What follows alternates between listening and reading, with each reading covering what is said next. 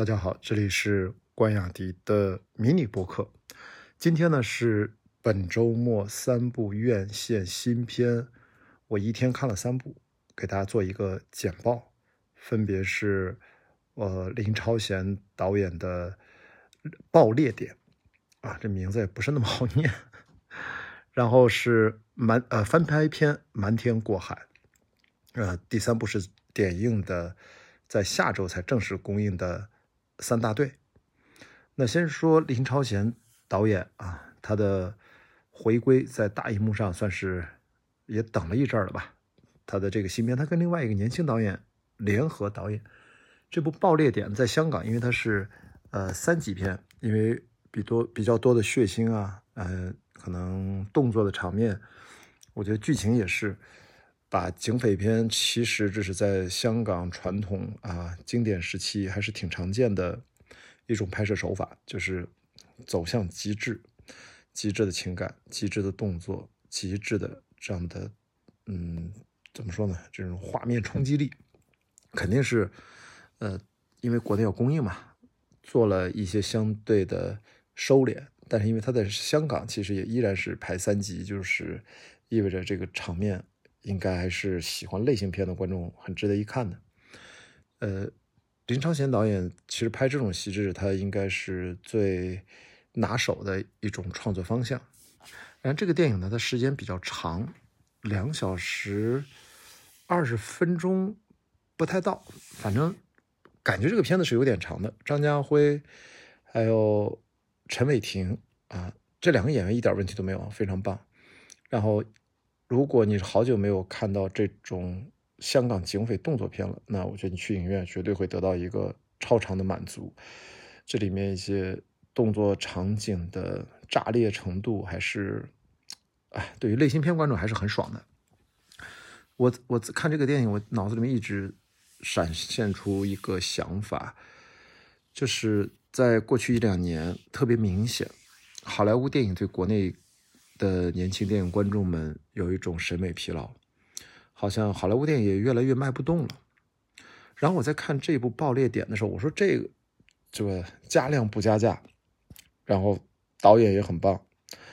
演员也非常棒，张家辉表演一点没问题，而陈伟霆这种真的也很爆裂的演法，不就是当年《爆裂刑警》的那种刘青云的演法？哎，《爆裂刑警》是刘青云吗？总之。这都是香港最拿手的一种创作领域，但是我也在隐隐的有种担忧，是不是对国内的观众，某种程度上，如果你创作的内容题材跟我们不能有一种强烈的情感上的共鸣，如果只拿类型的元素的这种放大，直接推向观众，好像对当下的这个大陆的电影市场，某些电影的魔力它在消退。所以我并没有说《暴力点》这一部电影如何如何，比如最近，呃，汪卡，比如说好莱坞的什么星愿动画片、儿童片、卡通片，其实这个以前可能还能卖个过亿啊、几亿啊，怎么样？现在我觉得都卖不动。我现在在担心啊，比如说这部《暴力点》，比如说年底会有《金手指》，让刘德华、梁朝伟什么，还有《潜行》，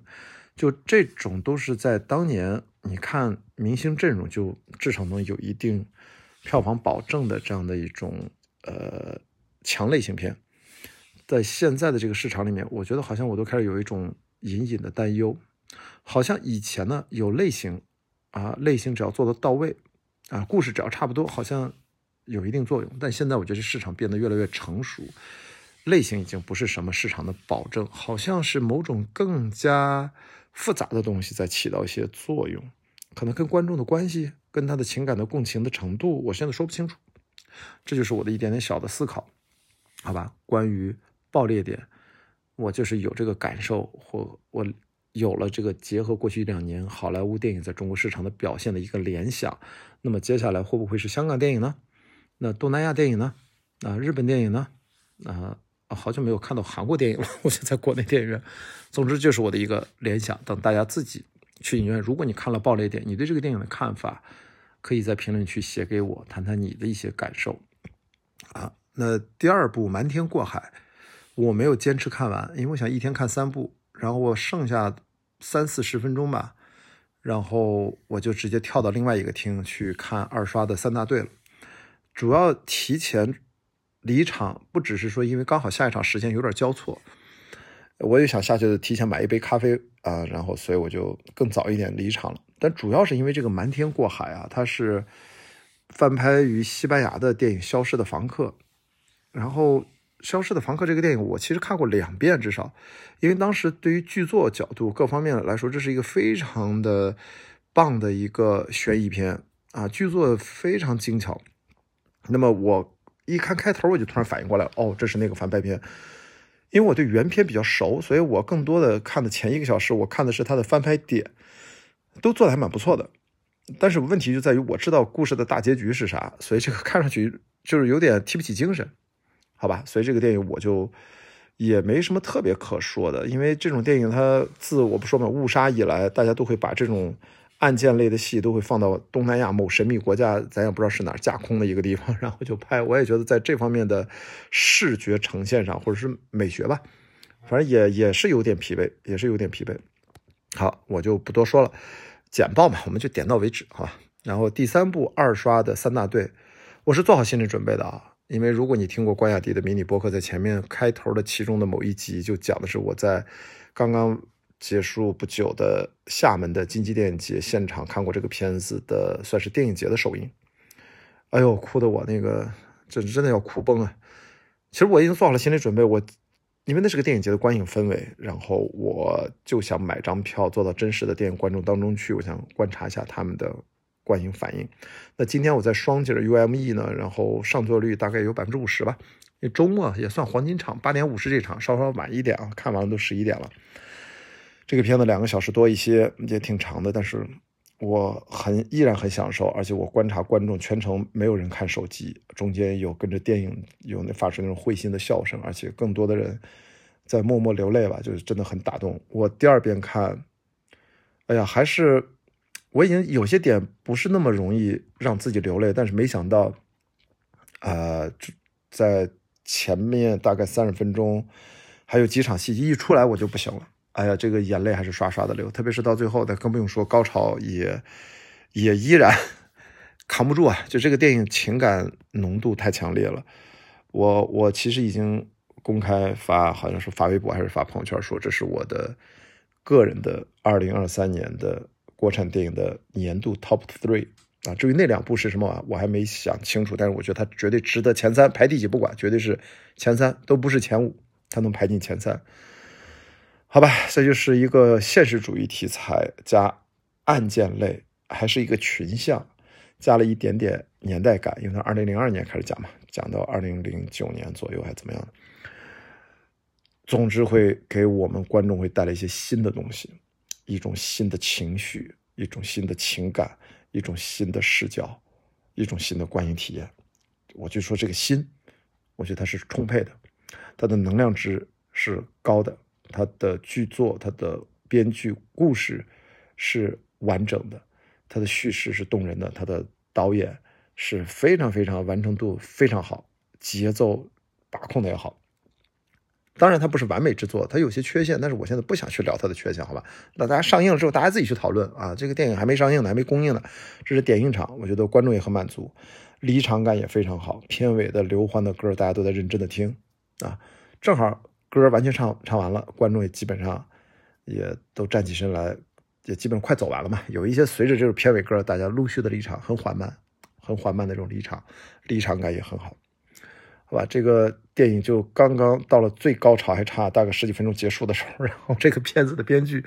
张基老师就突然给我回电话了，你知道吗？就是我几天前跟他说约嘛，我说咱俩应该聊一聊这个片子的剧作和他最近的一些创作的心得啊，不只是编剧，他也当了导演，对吧？我其实一直想跟他聊一聊。然后我赶紧把电话挂了，我赶紧回过去说：“我说我正在二刷三大队，快完了。”他在那：“哈哈，他在这乐。”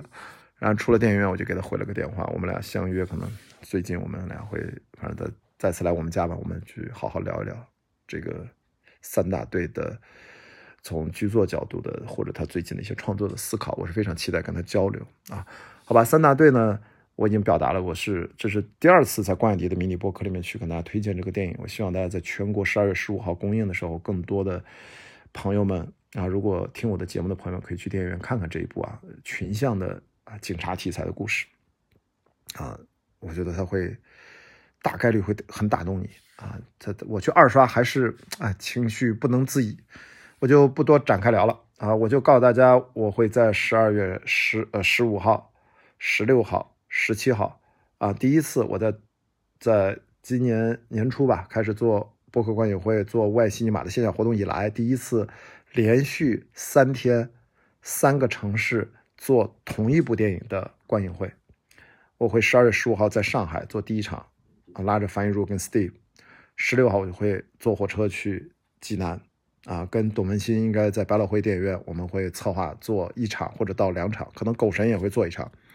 然后十二月十七号的下午，哦哦，对不起，晚上啊，因为下午有一个极客公园的论坛，